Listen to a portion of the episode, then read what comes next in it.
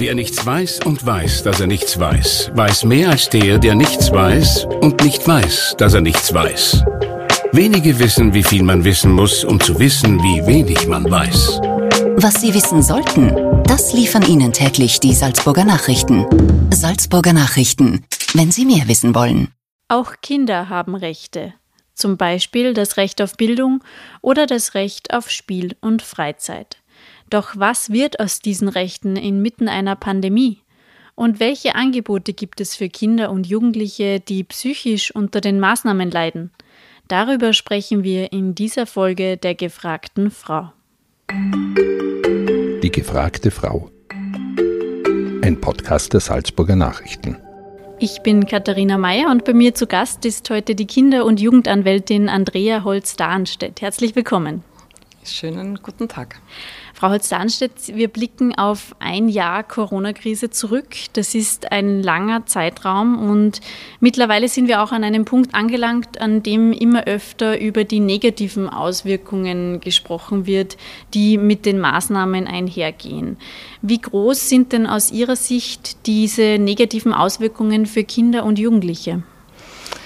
Ja, mittlerweile ist es ja wirklich, wie Sie richtig sagen, äh, auch in der Öffentlichkeit angekommen, dass Kinder und Jugendliche massiv von den Auswirkungen der Corona-Pandemie betroffen sind, äh, in vielfältiger Hinsicht. Äh, wir sehen das jetzt an konkreten Zahlen. Die Kinder- und Jugendpsychiatrien, die haben um ein Zehnfaches mehr an Anfragen als vor der Pandemie.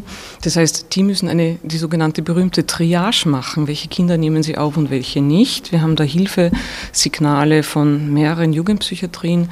Wir wissen aus den Gefährdungsmeldungen der Kinder- und Jugendhilfe der Stadt Salzburg, dass die um 30 Prozent angestiegen sind. Das heißt, bei familiärer Gewalt. Und wir haben alle unsere Erfahrungswerte mit unseren Vernetzungspartnern von der Kitzler in der Schulsozialarbeit. Äh, alle merken an den Anfragen, an den Fällen, an den konkreten Anliegen einfach schon die Dauerbelastung der mhm. Kinder und Jugendliche ausgesetzt sind und das wirkt sich aus in ja, von Schlafstörungen bis großer Traurigkeit, von Rückzug, sozialer Isolation bis hin zu Aggression, von Essstörungen bis zu ähm, auch Bewegungsmangel und Zunahme an Körpergewicht. Also ähm, es ist eine ganz große Bandbreite und man muss natürlich auch sagen, nicht alle Kinder leiden gleich darunter. Mhm. Es ist da ähm, es gibt nicht die Erwachsenen und nicht die Frauen, so gibt es auch nicht die Kinder und Jugendliche, aber manche kommen besser damit zurecht, aber der Großteil leidet einfach sehr unter diesen Einschränkungen. Mhm. Wenn wir uns diese negativen Auswirkungen jetzt vor Augen führen, ähm, waren dann bestimmte Maßnahmen wie die Schulschließungen oder äh, die Grenzschließungen, was ja auch viele grenzübergreifende Familien betroffen hat, waren die gerechtfertigt oder verhältnismäßig? Also das ist natürlich immer eine sehr schwierig zu beurteilende Frage, aber alle, alle, alle Experten und Expertinnen in dem Bereich und auch die Kinder- und Jugendanwaltschaften haben sich immer ganz stark gemacht und äh, dass die Schulen, Kinderbetreuungseinrichtungen offen bleiben, äh, äh, weil das einfach der soziale Lebensraum, Schutzraum, Entwicklungsraum für Kinder und Jugendliche ist.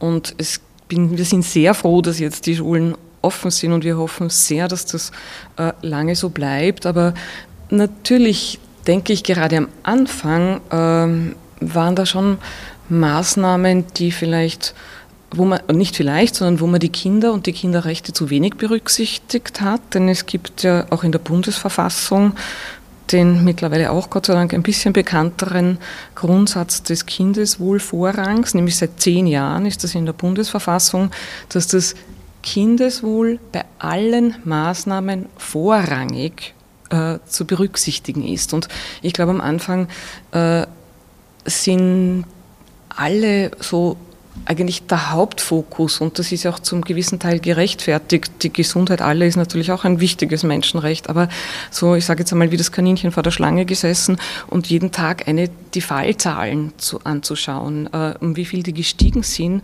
aber wir sollen uns auch einmal anschauen, die Zahlen, wie viel ähm, Kinder, wie viel Suizide gibt es, wie viel, also ich meine, wie viel Erkrankungen gibt es, mhm. psychische Erkrankungen gibt es, also, oder wie viele andere Erkrankungen gibt es. Also die Relation und der Blickwinkel war bei den Maßnahmen nicht immer von kinderrechtlichen Leitgedanken geprägt und dazu würden wir auch würden, sage ich, weil wir fordern es nach wie vor und es ist aus unserer Sicht noch nicht äh, ganz also ausreichend äh, gesichert, nämlich dass in allen Krisenstäben, allen Ex Entscheidungen über die Pandemie-Maßnahmen ähm, auch wirklich Kinderschutz- und Kinderrechtsexpertinnen sitzen, um diese Auswirkungen, diese Folgen, muss man einfach gut abwägen, was ist das gelindere Mittel, äh, dass die da wirklich so berücksichtigt werden und nicht nur im Schulbereich, sondern in allen anderen Bereichen wie jetzt Freizeitmaßnahmen. Mhm. Ja, es ist nicht einzusehen, warum nicht Kinder Fußball spielen dürfen. Mhm. Ja, da gibt es derzeit auch noch eine, eine größere Diskussion, was mit den Vereinen und so weiter, wie es mit denen weitergeht. Aber ähm, Sie haben gerade gesagt, eben man muss schauen, wie sich das in den Zahlen niederschlägt. Eben, Sie haben genannt, die Psychiatrien haben zehnmal so viele ähm, Anfragen. Äh, das schlägt sich natürlich alles jetzt nach ein paar Monaten nieder. Jetzt sehen wir diese Zahlen sozusagen. Aber ähm, wahrscheinlich haben viele Pädagoginnen zum Beispiel auch schon im Umgang mit Kindern immer wieder gemerkt, dass sich vielleicht etwas verändert hat. Und Sie sind da ja mit der ähm, Kinder- und Jugendanwaltschaft sehr, sehr eng im Austausch mit solchen Einrichtungen. Ähm, können Sie da sozusagen ein bisschen erzählen, welche Geschichten erreichen Sie denn da aus der Praxis? Ja, also man muss, glaube ich, unterscheiden auch zwischen dem Alter der Kinder, wie sich äh, die Maßnahmen auswirken. Äh, und dann erzähle ich Ihnen vielleicht dann so folgend, was resultiert daraus. Also für kleinere Kinder ist Nähe ganz wichtig. Ja?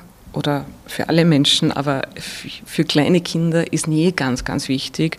Und dieses Abstand halten und dieses, es ist falsch, ähm, in Kontakt zu treten. Ja, da gibt es teilweise auch Zeichnungen, die äh, das durchstreichen, dass man sich irgendwie äh, umarmt und so. Für Kinder ist es halt mhm. einfach auch äh, für die Entwicklung aus entwicklungspsychologischer mhm. Sicht und auch aus neurobiologischer Sicht so kontra ihrer Entwicklung.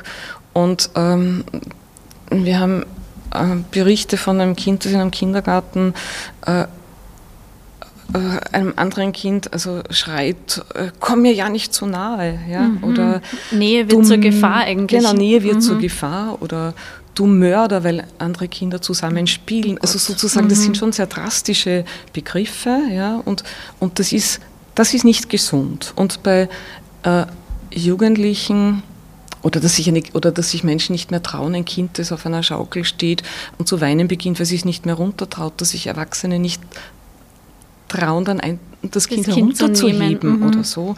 Das ist so, äh, denk, da, da, da, da, da kann man so gut nachempfinden, dass das einfach dieses Abstand halten wir für uns Erwachsene ja auch schwer genug, aber ich denke, wir haben unsere Jugend, unsere, diese Zeit, wo das halt eine ganz besondere Rolle spielt, wir leben ja, mit unseren Partnern zusammen oder auch nicht. Aber jedenfalls, also wir haben da schon diese Entwicklung gemacht, die lässt sich nicht nachholen, diese Entwicklungsschritte, die mhm. da notwendig sind. Und bei pubertierenden Jugendlichen, äh, da ist die Ablöse von zu Hause, ja, das steht ja da äh, im, nicht im Mittelpunkt, aber ist ganz ein wichtiger Teil der Entwicklung. Und wenn dann äh, dieses Nicht raus dürfen, vielleicht auch aus großer Sorge der Eltern, die manchmal ja auch unterschiedlich und vielfältig ist, Kinder quasi regelrecht eingesperrt werden und nicht mehr mhm. raus können, dann äh, ist das auch für die Jugendlichen, wir haben das so erlebt, dass Jugendliche wirklich so eine Welttraurigkeit ähm, mhm.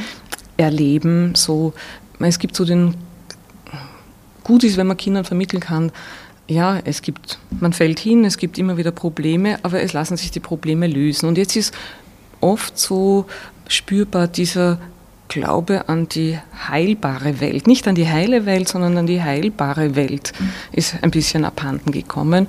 Und es betrifft Jugendliche aller äh, beiderlei Geschlechts und auch aus Familien, die gut sonst zurechtkommen und wo es ein gutes familiäres Klima gibt, ja, äh, weil es eigentlich nicht, ich sage in Anführungszeichen, nicht normal ist, mhm. also nicht jugendgerecht, entwicklungsgerecht, ja. sozusagen ähm, in den Ferien im Urlaub, ja, es ist gut und schön und wunderbar, Familienzeit zu verbringen, aber die ganze Zeit, wenn alle zu Hause arbeiten und zu Hause äh, äh für die Schule lernen und alle noch dazu, wenn dann beengte Lebensräume dazukommen oder Stress, ähm, der ja. ohnehin schon vorhanden ist aufgrund der Situation, wenn sich der verstärkt, verschärft durch familiäre Konflikte. Also da haben wir dann wirklich viele Anrufe auch von Jugendlichen, die, so, die dann beim zweiten Lockdown gesagt haben, sie halten das nicht mehr aus. Äh, sie haben Angst, die zu fast ja, psychisch ähm, eine, eine, in eine psychische Krise mhm. geraten sind. Ja, das ist vielleicht auch ein wichtiger Punkt, dass es eigentlich ganz normal ist, dass die Jugendlichen nicht die ganze Zeit mit der Familie zusammen sein wollen. Ja, weil man könnte auch sagen, das sind alles schlechte Familien oder die haben keine gute Basis, aber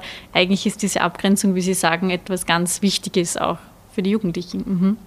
Ähm, ich äh, möchte noch darauf eingehen, und zwar in der öffentlichen Kommunikation wurde immer wieder betont, ähm, gerade am Anfang, man muss die älteren Menschen schützen und äh, hat man da vielleicht vergessen, welche Auswirkungen das auf die jüngeren Menschen hat?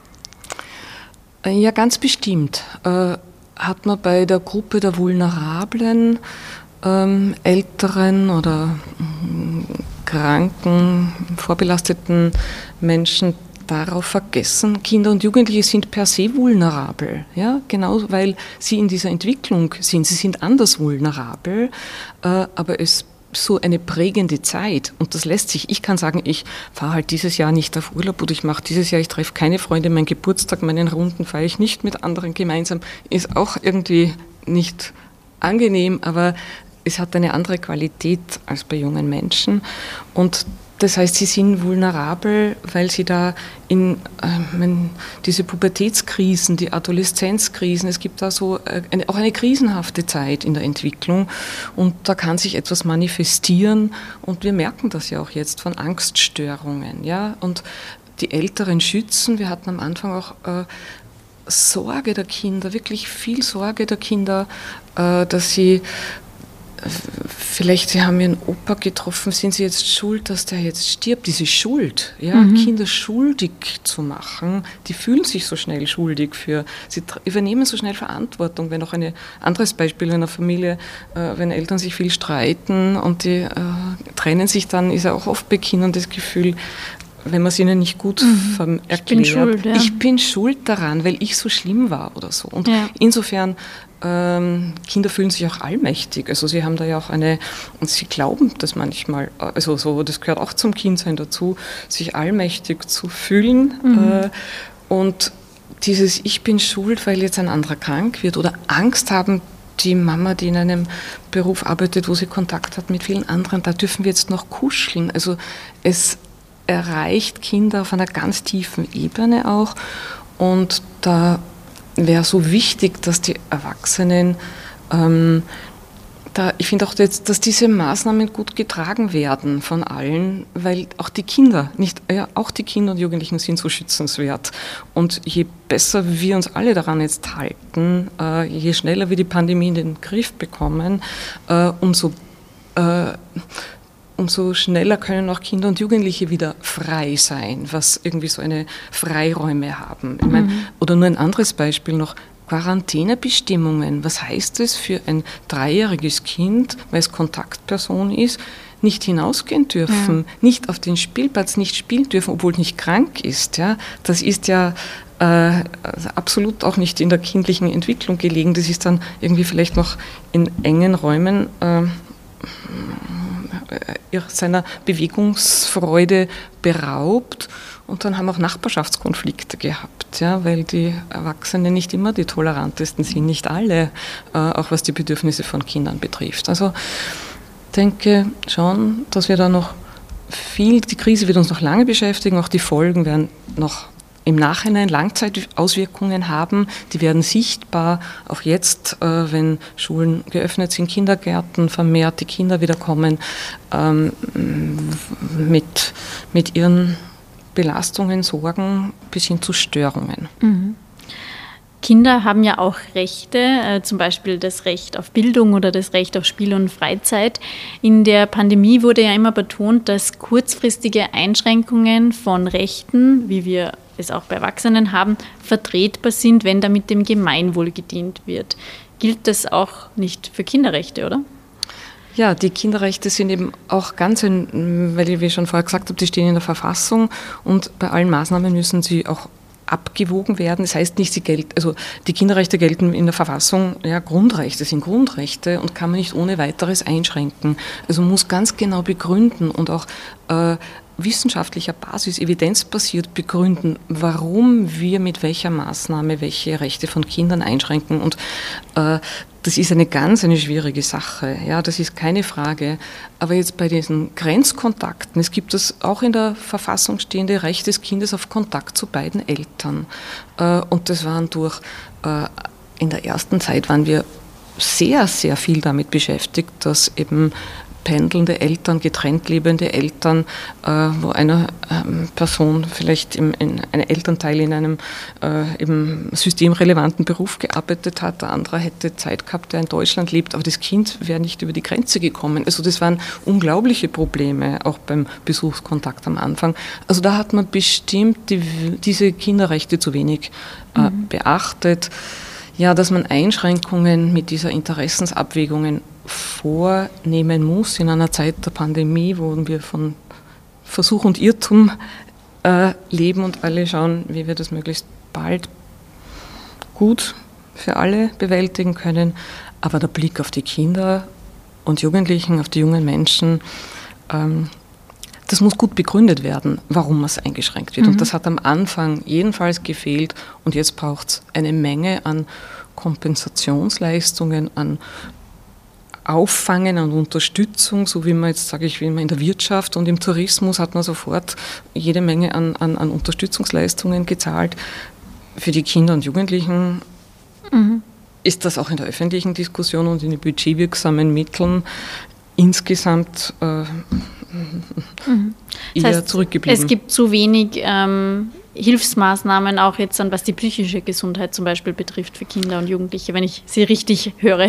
Der Fokus war, ja. war eindeutig immer und äh, auf diesen äh, also Gesundheitsmaßnahmen äh, der physischen Gesundheit. Es gibt im Salzburger Landtag seit Jänner einen Beschluss, äh, wonach die psychische Gesundheit gleichwertig ist mit der physischen Gesundheit. Und das ist ja auch der Gesundheitsbegriff der WHO. Das ist nicht einfach gesund sein, ist nicht einfach nur frei von einem Virus zu sein, sondern Gesundheit bedeutet eben das äh, soziale, das psychische Wohlbefinden ist davon auch umfasst. Und da muss man sicher jetzt auch mehr hinein stecken und gut nachdenken. Es bräuchte so etwas wie einen Kindergipfel. Ja?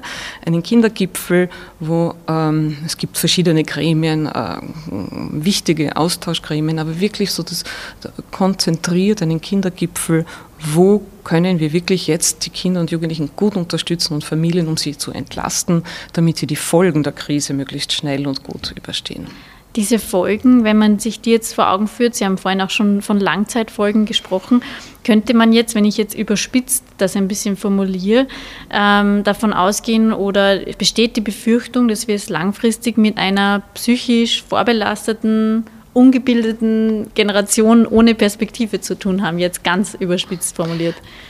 Also ich möchte jetzt nicht von der verlorenen Generation reden, wie das so manchmal ja. passiert. Das finde ich falsch. Äh, Kinder und Jugendliche haben auch sehr viele Ressourcen, ja, äh, äh, mit schwierigen Situationen auch zurechtzukommen, wenn man sie dabei gut unterstützt. Und es hat ja auch den einen oder anderen Freiraum ermöglicht, äh, irgendwie Dinge zu erleben, wie für uns Erwachsene auch. Machen wir jetzt äh, Dinge anders, wo wir vorher nicht auf die Idee gekommen sind. Diese Selbsteinteilung, die Selbstverantwortung für die Schule irgendwie anders zu lernen. Also ähm, denke, es wichtig ist jetzt, wird, ist jetzt, was lernen wir daraus? Ja? Wo müssen wir jetzt gut hinschauen? Ähm, also und da gibt es sicher eine Gruppe an sehr belasteten Kindern und Jugendlichen, die muss man besser auffangen, aber auch an Maßnahmen, ich möchte es irgendwie auch da beim Beispiel nennen. Ähm, was lernen wir daraus? Ähm, die, die Luft in Schulklassenzimmern war schon vor Corona nicht die beste. Mhm. Ja? Äh, äh, und da jetzt Lüftungsanlagen, Filteranlagen einzubauen, das hilft nicht nur jetzt, sondern das hilft auch danach. Das kostet was, nicht so viel, aber da zu investieren. Ja? Oder äh, die Schulbusse sind übervoll immer. Ja? Äh, das liegt daran, weil es eine Regel gibt, äh, bis zum Alter von zehn Jahren gelten zwei Kinder für eins. Also die Zählung ist eine andere. Also da zu schauen, jedes Kind ein Sitzplatz. Also, oder der Betreuungsschlüssel in Kindergärten, ja, die Gruppengrößen, den Betreuungsschlüssel zu verändern. Also da gibt es so viel, wo wir sehen oder auch die Digitalisierung voranzutreiben. Das ist ja grundsätzlich positiv, ja, dass jetzt wie zum früher die, was ich, der Rechenschieber, um ein ganz ein altes Beispiel zu nennen, mhm. ähm, dazu gehört hat, äh, gehört jetzt eben ein Laptop dazu. Also viele Missstände wurden auch aufgezeigt durch, das, durch die Pandemie, die es sowieso schon gab. Ja, oder äh, ein, ein, Brennglas, was da war, das verstärkt wurde und jetzt wird es daran liegen, an uns allen, an der Gesellschaft, an der Politik natürlich, da das gut aufzufangen und ganz speziell aber schon die Kinder und Jugendlichen, äh, die so in ein Loch gefallen sind, die da jetzt, von denen wir anfangs gesprochen haben, mit Entwicklungsstörungen, Angststörungen, Depressionen, ähm, so Gruppen, wir sind ja da gerade dabei, so äh, erste Erfahrungen zu sammeln mit ähm, Gruppen zur Stressbewältigung, so nennen wir das, ja, äh, mhm.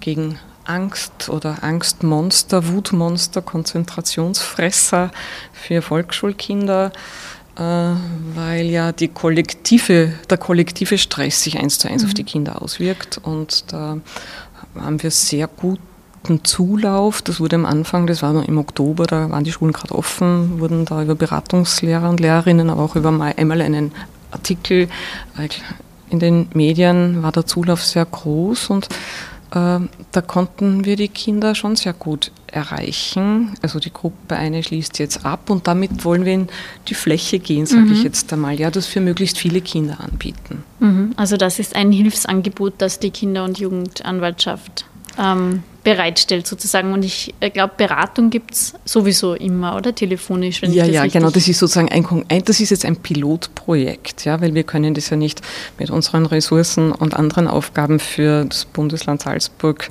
äh, stemmen, aber mal das auszuwerten und äh, anzuschauen, dass sich das wie sich das bewährt hat und dann das flächendeckend im ganzen Bundesland Salzburg mit ausgebildeten Traumatherapeuten und Therapeutinnen anzubieten, äh, dass das gut finanziert wird. Das ist sozusagen unser, unser, unser nächster Schritt, den wir daraus ableiten wollen.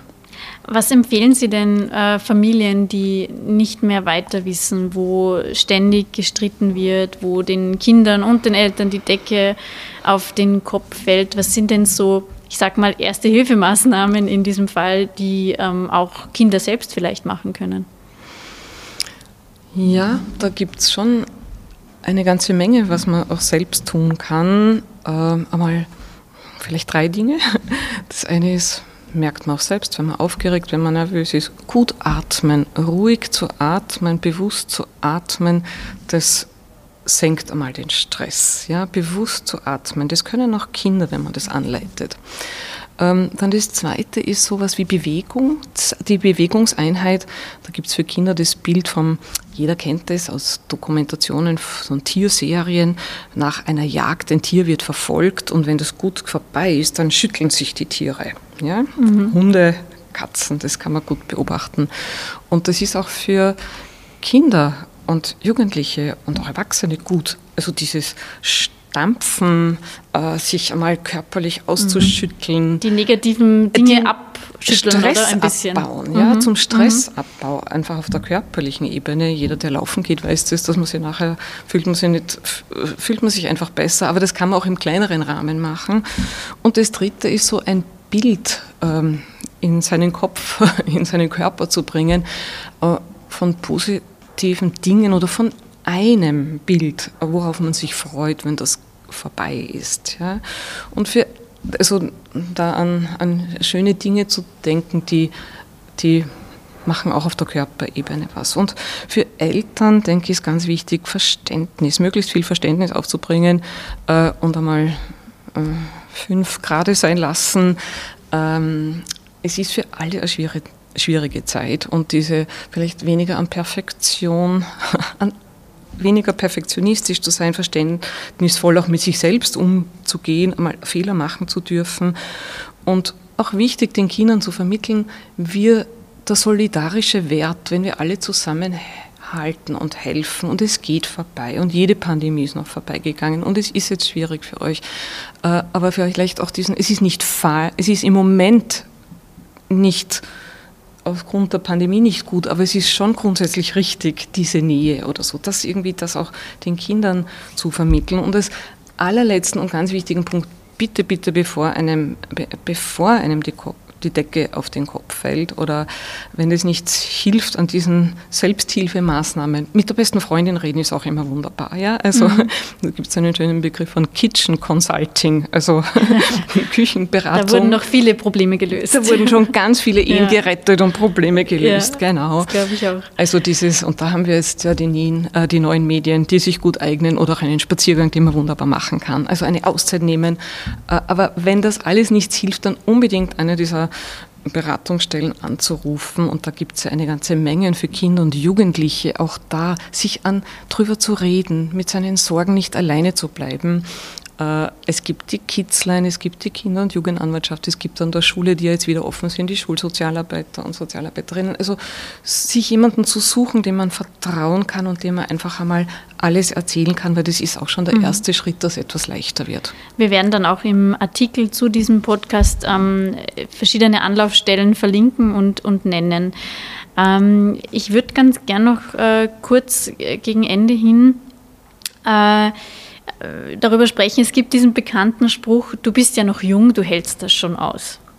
Äh, das ist etwas, das sich Kinder und Jugendliche ganz oft anhören müssen und irgendwie habe ich manchmal den Eindruck, das spiegelt ein bisschen wider, wie wir als Gesellschaft so mit den Jungen äh, umgehen. Glauben Sie, dass wir, das, dass wir das psychische und mentale Wohl der jüngeren Generation generell vernachlässigen oder nicht genug im Blick haben in unserer Gesellschaft?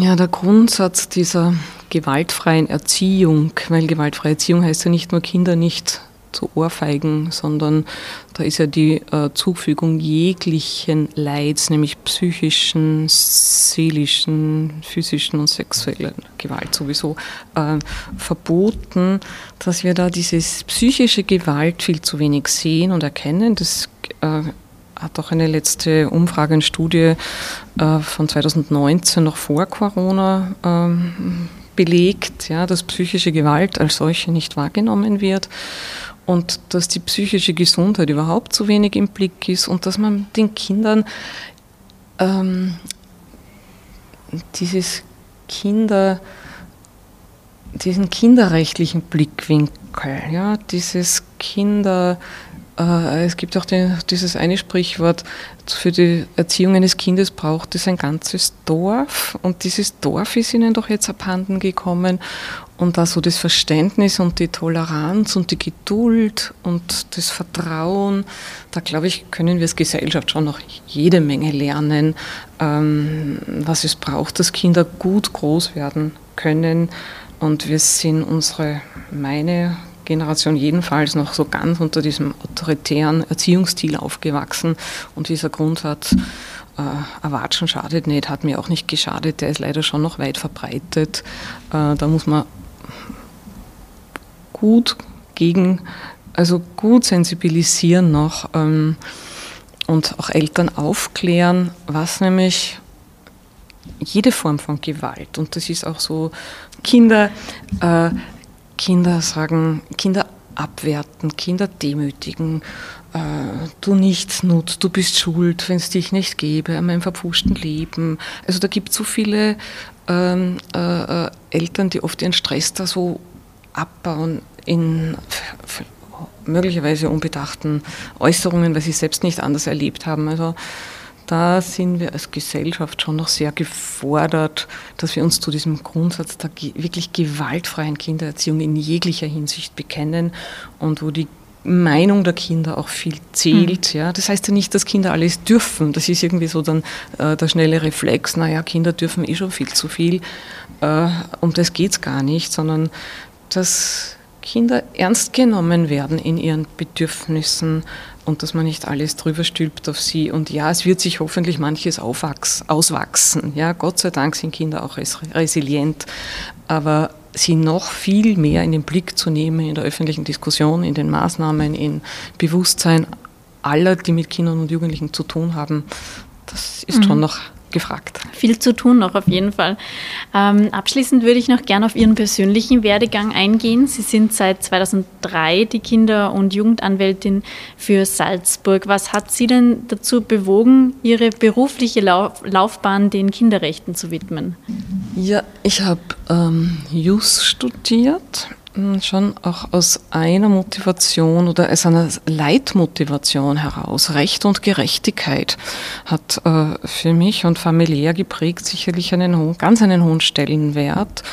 Und ähm, ich war vor äh, der Kinder- und Jugendanwaltschaft äh, bei Amnesty International als auch für Grund- und Menschenrechte ähm, eben in dem Bereich gearbeitet, also im Bereich Flücht, Flücht, im Flüchtlingsbereich. Und als ich dann gehört habe, es gibt, es wird eine, eine unabhängige, weisungsfreie Kinder- und Jugendanwaltschaft gegründet, da habe ich mich sofort dafür interessiert und beworben. Ich war ja schon vor der Zeit, dass äh, ich dann Kinder- und Jugendanwältin geworden bin, im Team der Kinder- und Jugendanwaltschaft tätig.